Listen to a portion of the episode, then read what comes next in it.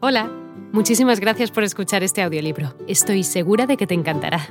Me llamo Ana y a continuación podrás disfrutar de un previo del libro completo.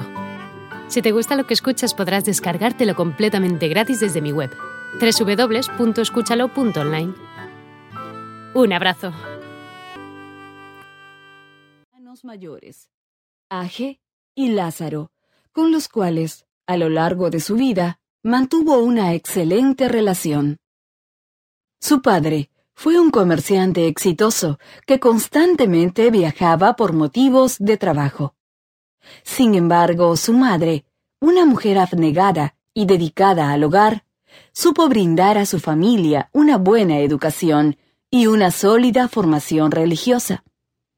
Enseñada desde niña a ser generosa y justa con los demás, inclusive, siendo aún muy pequeña, se le encargaba repartir alimentos a la gente de pocos recursos, hecho que la marcará de por vida.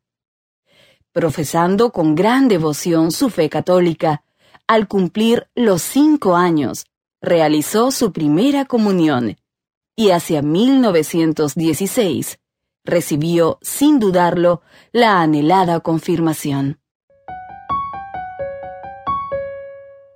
Su vocación religiosa. Criada por sus padres en un ambiente de amor fraternal, dedicada desde siempre a ayudar a los demás, sentía tantas expectativas con respecto a su fe que cuando la pequeña Agnes recibió la comunión, se sintió demasiado contenta. Ella acostumbraba a asistir a la parroquia del Sagrado Corazón, donde continuamente iba a misa y participaba de las actividades religiosas que motivaban aún más sus ganas de servir a los demás. Sin embargo, no siempre todo es como lo esperamos. Un hecho súbito marcó la tranquilidad de esta familia. Su padre murió cuando ella tenía solo ocho años.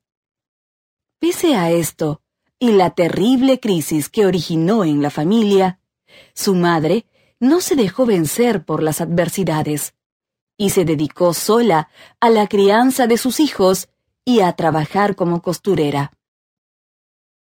Motivada por su propio deseo de seguir el camino de Dios, a los 18 años decide hacerse misionera y abandonar su hogar para ingresar al Instituto de la Bienaventurada Virgen María, conocido como las Hermanas de Loreto, en su sede central en Irlanda. Cuando le comunicó a su madre sus nuevos planes, ella no se sorprendió. Al contrario, sabía que su hija había nacido para servir.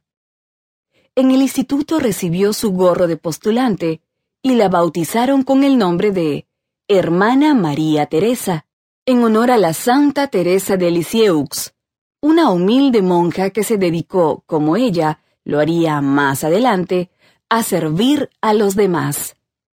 Sus estudios religiosos los realizó en Dublín, Irlanda, y en Darjeeling, India. Su llegada a Calcuta. A finales de diciembre de 1928, los superiores de la Madre María Teresa, al darse cuenta de su gran vocación, decidieron mandarla a la India. Ese mismo año, inicia su viaje hacia aquel país. En la población de Darjeeling, en Calcuta, realizó su noviciado. Más adelante, fue trasladada a la comunidad de Loreto, donde concluyó sus estudios, para luego dedicarse a la docencia en la Escuela para Mujeres St. Mary High School, una de las mejores de Calcuta. Al estar en esta capital, la joven religiosa pudo observar la extrema pobreza en que muchas personas vivían. Esto la hace tomar una decisión abandonar las comodidades de su convento para hacer algo por los más pobres y desprotegidos de ese país. Es importante aclarar que en esta parte del mundo, especialmente en su capital, Calcuta, es tan grande la pobreza y tal la superpoblación que llegan a encontrarse cuerpos de niños recién nacidos abandonados en los botes de basura. Además, en las calles aparecen cuerpos de personas muertas. Hola de nuevo. No está mal para ser solo una pequeña muestra, ¿verdad? Si te ha llamado la atención, recuerda que encontrarás este audiolibro completo y gratis en www.escúchalo.online.